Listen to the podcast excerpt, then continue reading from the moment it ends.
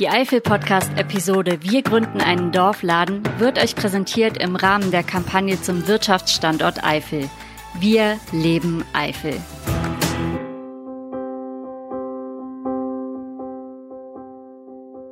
ein, zwei Wochen, nachdem wir den Laden eröffnet hatten, kam eine ältere Dame mit einem Rollator rein und sagte, oh, wenn ich das gewusst hätte, dass wir sowas nochmal hier in Klausen bekommen, dann hätte ich mich nicht im Altersheim angemeldet. Habt ihr noch ein Geschäft in eurem Dorf? Die Bürger in Klausen mussten jedenfalls lange Zeit darauf verzichten, bis sie 2006 die Sache selbst in die Hand genommen haben. Damit herzlich willkommen zum Eifel Podcast. In dieser Ausgabe spreche ich mit Angelika und Alois Meyer. Sie ist die Geschäftsführerin des Ladens und er ist der Vorsitzende des Vereins Unser Dorfladen Klausen. Ein Gespräch über die Anfänge des Ladens, die Schwierigkeiten, aber auch, wie vielfältig das Dorf Klausen heute von der Bürgerinitiative profitiert. Viel Spaß beim Zuhören. 2006 haben Sie angefangen. Wie kam es dazu? zu dem Dorfladen? Ja, Klausen ist ja ein überregional bekannter Wallfahrtsort und äh, zu den besten Zeiten hatten wir hier 16 gastronomische Betriebe, unter anderem auch zwei bis drei Lebensmittelgeschäfte, so wie man das halt auf den Dörfern gekannt hat früher, kleine Tante Emma Läden, im Prinzip ein umgebautes Wohnzimmer, in dem es aber dann das Komplettsortiment für das tägliche Überleben gab. Das ist hier in Klausen, auch wie in anderen Dörfern, im Laufe der Jahre einfach äh, durch den Generationswechsel weggebrochen. Es äh, ist auch deshalb weggebrochen, weil diese kleinen Läden natürlich keine wirtschaftliche Perspektive mehr hatten. Sie haben nur deshalb äh, funktioniert, weil die Leute sich im Prinzip keinen großen Lohn dabei erwirtschaftet haben, sondern das auch so ein bisschen eben aus Spaß an der Sache betrieben haben. Ja, und äh, irgendwann hatten wir dann kein Lebensmittelgeschäft mehr hier in Klausen. Es kam zu einer Einwohnerversammlung im Jahr 2006. Da kam der deutliche Wunsch aus der Bevölkerung, ähm, dass wir doch wieder hier ein Lebensmittelgeschäft in Klausen brauchen. Einmal zur Versorgung der einheimischen Bevölkerung, aber natürlich auch im Hinblick auf unsere besondere Stellung als Wallfahrtsort und natürlich auch durch den Tourismus, der im Laufe der Jahre auch hier in Klausen immer mehr zugenommen hat. Natürlich auch wegen der Nähe zur Mosel, die ja seit Jahren eigentlich touristisch sehr stark boomt. Ja, das war die Initialzündung im Prinzip, ähm, uns mit dem Gedanken mal auseinanderzusetzen und letztlich auch der Auftrag an die Ortsgemeinde und den Gemeinderat und den Ortsbürgermeister, da tätig zu werden und eine Lösung zu überlegen, wie wir wieder ein Lebensmittelgeschäft nach Klausen zurückholen können. Und dann? Wir haben dann zunächst einmal versucht, private Betreiber zu finden. Lag ja eigentlich auf der Hand, dass wir da mal zunächst einen Versuch starten. Der ist allerdings gescheitert wegen fehlender wirtschaftlicher Perspektive. Wir haben dann äh, auch mit anderen Institutionen äh, Kontakt aufgenommen. Es gab äh, zu der Zeit den Bürgerservice in Trier, der also die, auch Läden im Raum Trier eröffnet hat. Auch die haben allerdings prognostiziert, dass ein solcher Laden sich hier in Klausen wirtschaftlich nicht tragen könne. Weil der Ort zu klein ist weil der Ort zu klein ist. Die Kaufkraft wird ja da ein bisschen prognostiziert. Deshalb waren wir der Meinung, dass das sich hier in Klausen einfach wirtschaftlich nicht lohnen würde. Damit wollten wir uns aber natürlich auch nicht zufrieden geben. Dann haben wir es äh, gemacht, wie wir es dann in den Fällen immer machen. Wir nehmen die Dinge selber in die Hand und dann hat der Gemeinderat beschlossen, wir gründen einen Dorfladen in Klausen. Und zwar betrieben durch die Ortsgemeinde Klausen. Wir haben einen Kredit beschlossen, um das Ding dann auf die Beine zu stellen. Und äh, ja, haben dann uns mal umgeschaut, wo bekommen wir denn jetzt Ladenausrüstung her, wo bekommen wir die Artikel her, die wir da verkaufen wollen.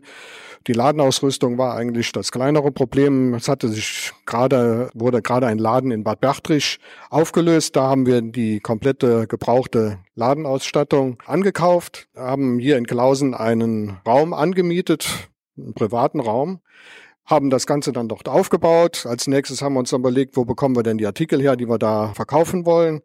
Das war auch kein größeres Problem. Da gibt's eine Firma, die die kleineren Lebensmittelgeschäfte und auch die Tankstellen, Shops und so weiter in der Region beliefert. Mit denen haben wir Kontakt aufgenommen.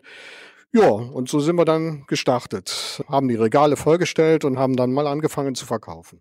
Ich finde das ja absolut bemerkenswert, dass sie an dem Punkt nicht gesagt haben, es will hier keiner rein, uns wird prognostiziert, das ist nicht wirtschaftlich, dass die Klausener trotzdem gesagt haben, nee, wir machen das jetzt selber? Ja, das ist ja immer die Frage, die wirtschaftliche Prognose, wie ähm, berechne ich die? Und da ähm, waren wir schon der Meinung, dass das äh, ja nicht so ganz einfach damit abzutun ist, indem man Kaufkraft der Region ermittelt und Einwohnerzahl. Und das ist auch die Erfahrung, die wir mittlerweile gemacht haben. Wir kennen sehr viele Läden, also Dorfläden, die in der Region und auch über die Region hinaus gegründet worden sind. Da gibt's sehr erfolgreiche Läden in Dörfern von 300, 400 Einwohnern. Und da gibt's Läden in Dörfern mit 2.000, 3.000 Einwohnern, die funktionieren überhaupt nicht. Also diese einfache Rechnung, das ist eigentlich völlig ungeeignet, um eine Prognose zu stellen, lohnt sich der Laden oder lohnt sich der Laden nicht. Wir haben auch hier in Klausen die Erfahrung gemacht, dass wir eigentlich da richtig gelegen haben, weil wir stellen heute fest, dass der Laden sich sehr gut wirtschaftlich trägt. Und äh, deshalb die Entscheidung und auch den Mut zu haben, einfach sowas anzugehen, ohne dass wir genaue Zahlen hatten, hat sich eigentlich bestätigt, dass das der richtige Weg war. Wissen Sie denn, was den Unterschied macht zwischen Läden, wo es halt funktioniert und Läden, wo es nicht funktioniert? Ja, ich denke, der entscheidende Faktor ist die Dorfgemeinschaft. In den kleinen Dörfern ist oft der soziale Zusammenhalt und auch die Dorfgemeinschaft noch etwas besser als in sehr großen Dörfern. Ähm, man braucht die Leute, die einfach auch für sich entscheiden, jawohl, wir wollen auch selbst einen aktiven Beitrag dazu leisten, dass eben solche Infrastrukturen bei unserem Land existieren können und auch dauerhaft äh, bleiben können. Weil davon haben wir selber was. Wir wohnen hier, wir gestalten unser Lebensumfeld aktiv mit. Und da ist ein Dorfladen ein ganz wichtiger Baustein. Das stellen wir jetzt auch nach über zehn Jahren fest es ist ein neuer Dorfmittelpunkt entstanden, es ist ein neuer kommunikativer äh, Mittelpunkt entstanden, wo die Leute sich nochmal treffen. Und das sind die entscheidenden Erfolgsfaktoren. Die Leute haben es selber in der Hand. Wenn es gelingt, das zu kommunizieren und in den Köpfen der Leute da so viel Bewegung reinzubringen, dass die erkennen, wir haben hier eigenen Gestaltungsspielraum. Wir gestalten unser Dorf selbst mit. Das ist der entscheidende Erfolgsfaktor. Das ist wirklich schön. Wie war das dann? Also dann haben Sie die Regale vollgestellt und dann? Ja, wir haben also eine Grundausstattung von unserem Lieferanten bekommen, so aus Erfahrungswerten, die die immer gemacht haben, was so gut geht normalerweise in einem Laden und was nicht. Wir haben das dann auch übernommen und haben aber eigentlich schon ziemlich schnell festgestellt, das ist eigentlich gar nicht das Sortiment, was wir brauchen, weil die Kunden, die zu uns kommen, die haben ja spezielle Wünsche, andere Wünsche und wir versuchen also ständig, das machen wir also jetzt auch immer noch, immer darauf einzugehen, was wünschen die Kunden. Es das heißt jetzt nicht, dass wir jeden exotischen Artikel ins Programm aufnehmen, aber es ist schon so, dass ähm, wir viele Artikel haben, die es in größeren Supermärkten gar nicht mehr gibt. Und wir haben inzwischen, glaube ich, zehnmal das Sortiment teilweise umgestellt und orientieren uns immer an den Kunden, die gerade so im Moment bei uns auch einkaufen. Und das hat sich also sehr, sehr gut bewährt. Können Sie da ein Beispiel für nehmen, für irgendwas, wo Sie am Anfang gedacht haben, ja, das muss auf jeden Fall sein und wo Sie dann gemerkt haben, nee, in Klausen, da soll es lieber was ganz anderes sein? Ja, das sind zum Beispiel irgendwelche, was weiß ich jetzt, Soßen, irgendwelche Maggi-Produkte, sage ich jetzt mal, die man unbedingt haben musste, angeblich, und die wir dann aber irgendwann einfach ausrangiert haben, weil sie abgelaufen waren und wir sie weggetan haben. Wohingegen dann andere Dinge, wie zum Beispiel bis zu dem letzten Moment, wo es das gab, gab es dieses äh, für den Herd, den Holzherd zu schmirgeln. Gab es früher also in jedem Haushalt auf dem Land und bis es, solange es das noch gab im, auf dem Markt, hatten wir das. Und das haben die Leute also bei uns gekauft, weil gerade in der ländlichen Region ja auch noch viele Holzöfen in den Häusern stehen. Das gab es in den großen Geschäften schon gar nicht mehr. Bei uns gab es das immer noch. Ach, verrückt. ja, und auch jetzt, wir hören also von vielen Kunden, die reinkommen, die sagen, das gibt's nur hier. Einfach weil wir es einfach aufnehmen und es riskieren. Und wenn es läuft, ist das eine schöne Sache, weil die Kunden dann auch immer wieder kommen. Das ist schön, dass Sie da auch so flexibel da auch drauf eingehen. Das ist auch eigentlich so eine Seele von dem Laden, dass man mit den Kunden lebt und nicht nur irgendwas denen vorgibt und sagt, entweder kauft ihr es oder nicht, sondern dass man einfach auch fragt, können wir noch was für Sie besorgen? Oder die sagen, könntet ihr das vielleicht mal nehmen? Sag mal, okay, wenn es läuft, nehmen wir es auf. Wenn es natürlich ein Ladenhüter bleibt, dann muss man auch sagen, tut uns leid, das können wir also wirtschaftlich auch nicht hinstellen und werfen es immer wieder weg. Wie haben Sie sich das vorgestellt mit dem Laden und wie war es dann nachher? Ja, wir haben uns eigentlich am Anfang mehr so auf das Ladengeschäft konzentriert, dass wir gedacht haben, das müssen wir jetzt so hinkriegen in der Zeit und alles. Und der erste Moment, wo wir gedacht haben, das ist genau das Richtige, was wir gemacht haben. Das war schon ein, zwei Wochen, nachdem wir den Laden eröffnet hatten, kam eine ältere Dame mit einem Rollator rein und sagte, oh, wenn ich das gewusst hätte, dass wir sowas nochmal hier in Klausen bekommen, dann hätte ich mich nicht im Altersheim angemeldet. Oh. Das war wirklich also das Erlebnis, wo wir gesagt haben, genau das war's. Ja. Und diese Erlebnisse haben wir auch heute noch oft.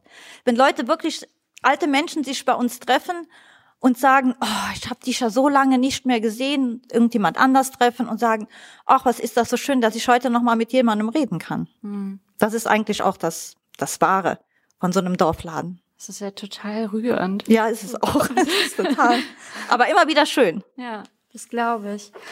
Wie äh, stemmen Sie das denn? Ich habe gelesen, Sie haben eine Förderung bekommen vom LIDA-Projekt. Ja, zunächst mal waren wir ja eingemietet in einem privaten Raum. Mhm. Da gab es überhaupt keine Förderung für, das mussten wir alles selber erstmal auf die Beine stellen. Und das war eigentlich der Start des Ladens mit ganz begrenzten Bordmitteln.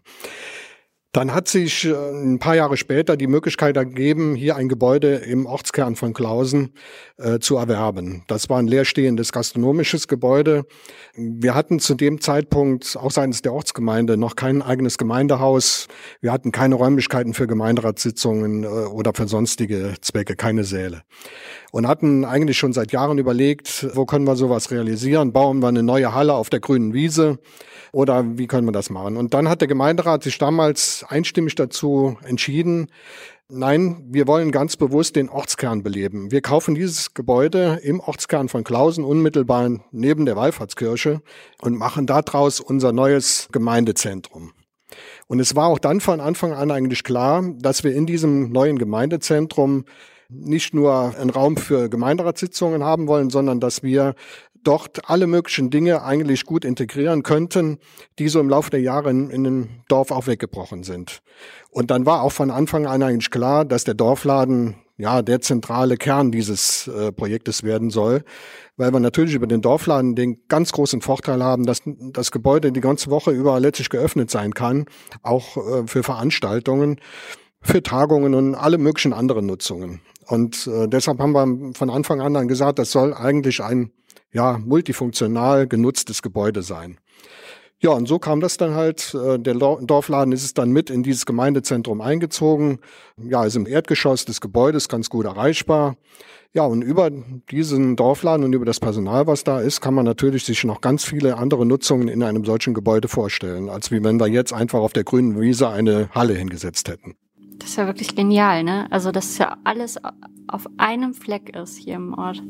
Das ja, das toll. war äh, natürlich auch unsere Absicht. Wir wollen den Ortskern beleben. Mhm. Unser Ort besteht eigentlich aus drei Ortsteilen. Wir können nicht in jedem Ortsteil ein Gemeindehaus hinstellen, sondern wir müssen das hier in den Ortskern konzentrieren.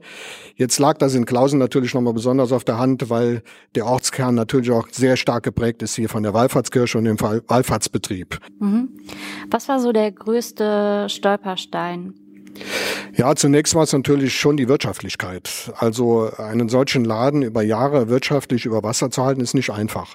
Nicht umsonst machen die Läden ja diese kleinen Läden Land auf, Land ab, mehr oder weniger zu. Es ist zwar im Moment wieder so ein bisschen ein Trend in die andere Richtung, aber ja, der wirtschaftliche Aspekt war schon schwierig.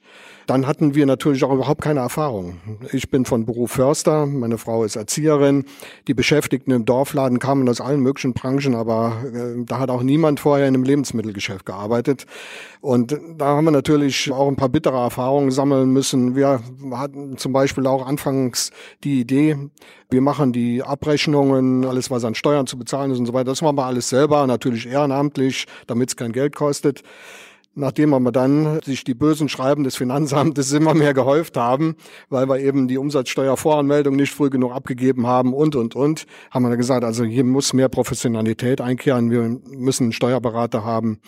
Wir hatten auch anfangs die Idee, wir arbeiten mit vielen Ehrenamtlichen, die auch den Ladenbetrieb gewährleisten. Auch von diesem Gedanken haben wir uns eigentlich komplett verabschiedet nach kurzer Zeit, weil man doch viel Professionalität da braucht, weil das andere kostet natürlich auf die Dauer einen Haufen Geld. Wenn man laufend Fehler macht und das nicht funktioniert, die Öffnungszeiten nicht richtig eingehalten werden können.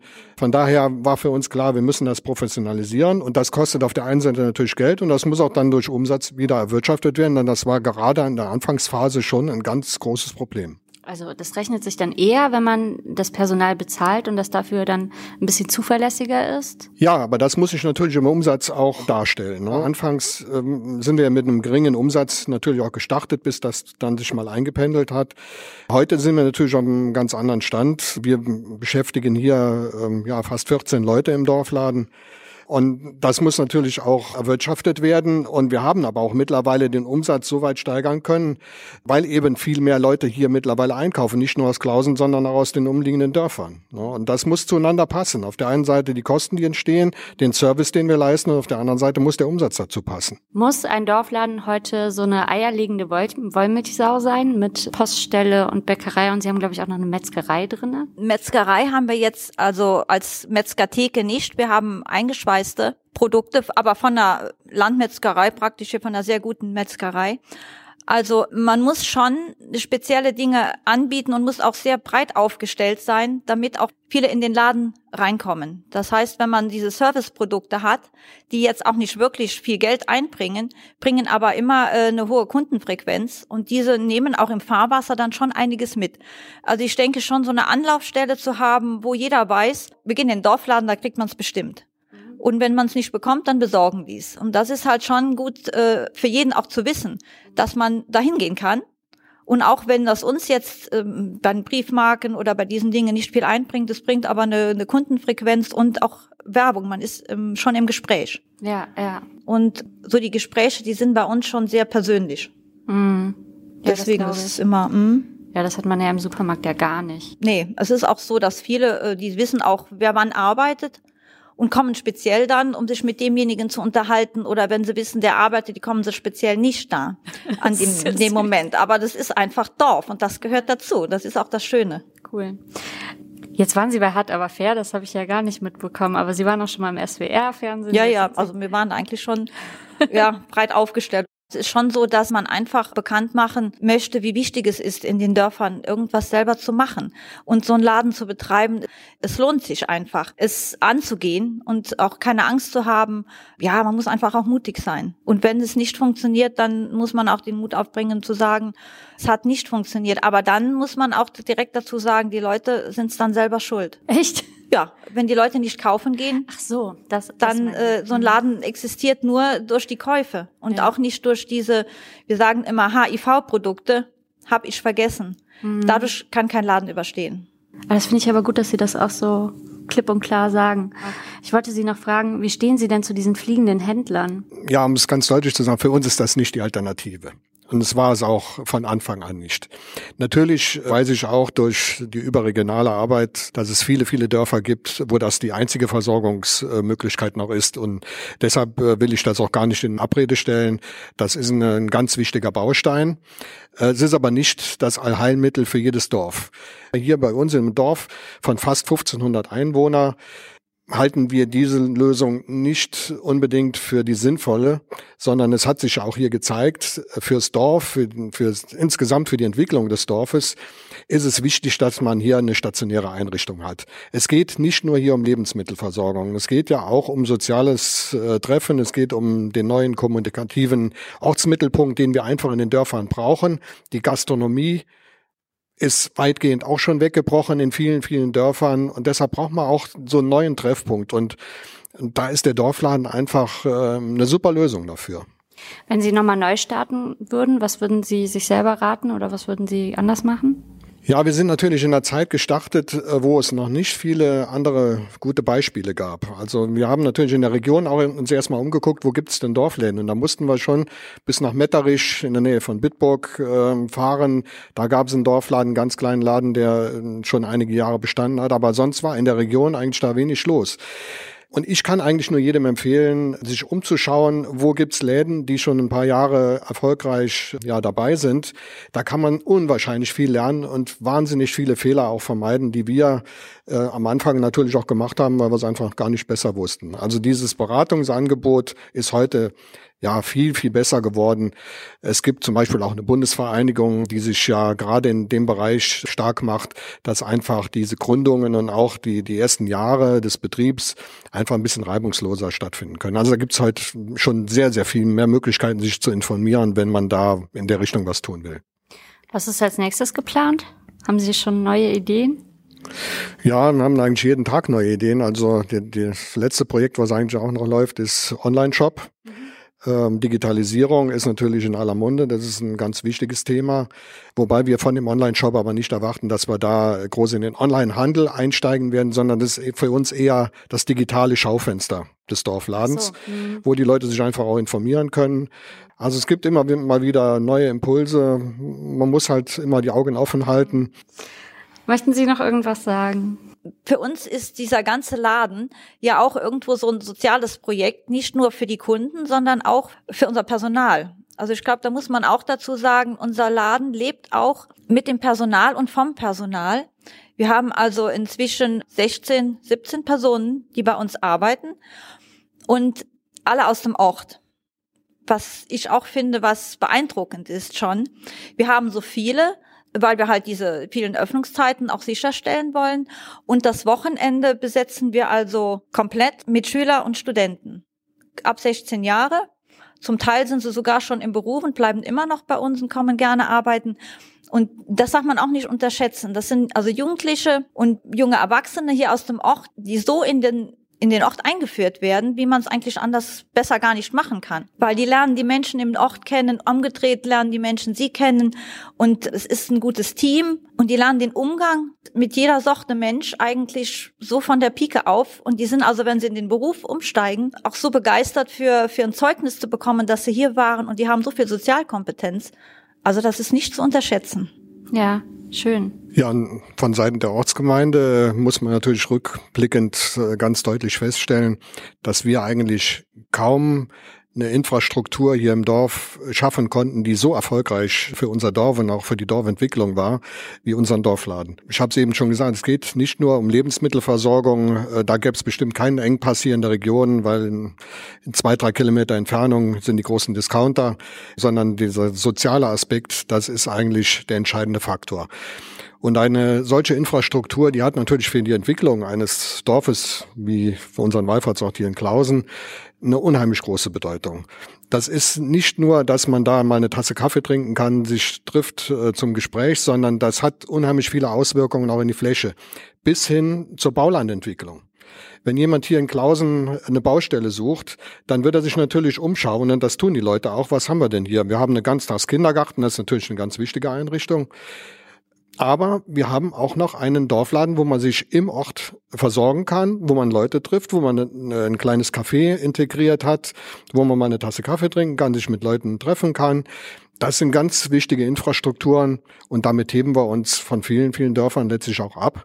Das stellen wir auch fest, ähm, wenn es zum Beispiel um das Thema Baustellen geht. Wir können also im Moment äh, die Baustellen nicht so schnell hier erschließen, wie die Nachfrage ist. Also das ist schon ganz enorm und da spielt auch so eine Einrichtung wie der Dorfladen eine ganz, ganz große Rolle. Das führt auch dazu, dass wir einfach die jungen Familien, die jungen Leute hier in Klausen halten können. Das ist ja auch für ein Dorf ganz überlebenswichtig. Wir sind kein Dorf, die Leute wegziehen, sondern die Leute bleiben gerne hier, weil einfach noch ein gewisses infrastrukturelles Umfeld auch vorhanden ist, was einfach eine, eine große Lebensqualität auch gewährleistet. Das waren Angelika und Alois Meyer vom Dorfladen in Klausen. Ich habe dort auch direkt meinen Einkauf erledigt und ich war überrascht von dem tollen Angebot. Ich mag ja gerne Bio und es gab Bioprodukte von den Freilandeiern bis zum Pesto. Habt ihr Anmerkungen zur Folge? Dann schreibt mir doch gerne unter www.eifelpodcast.de oder bei Instagram oder bei Facebook. Wenn ihr mich unterstützen wollt, dann lasst doch gerne ein Like oder ein Abo da, auch bei Spotify und iTunes. Das ist für den Algorithmus sehr wichtig, deswegen wäre das eine gute Möglichkeit, mir etwas Gutes zu tun. Das war's diese Woche beim Eifel Podcast. Mein Name ist Julia Kunze. Die Musik kommt von Esther Abrami. Bis zum nächsten Mal. Tschüss.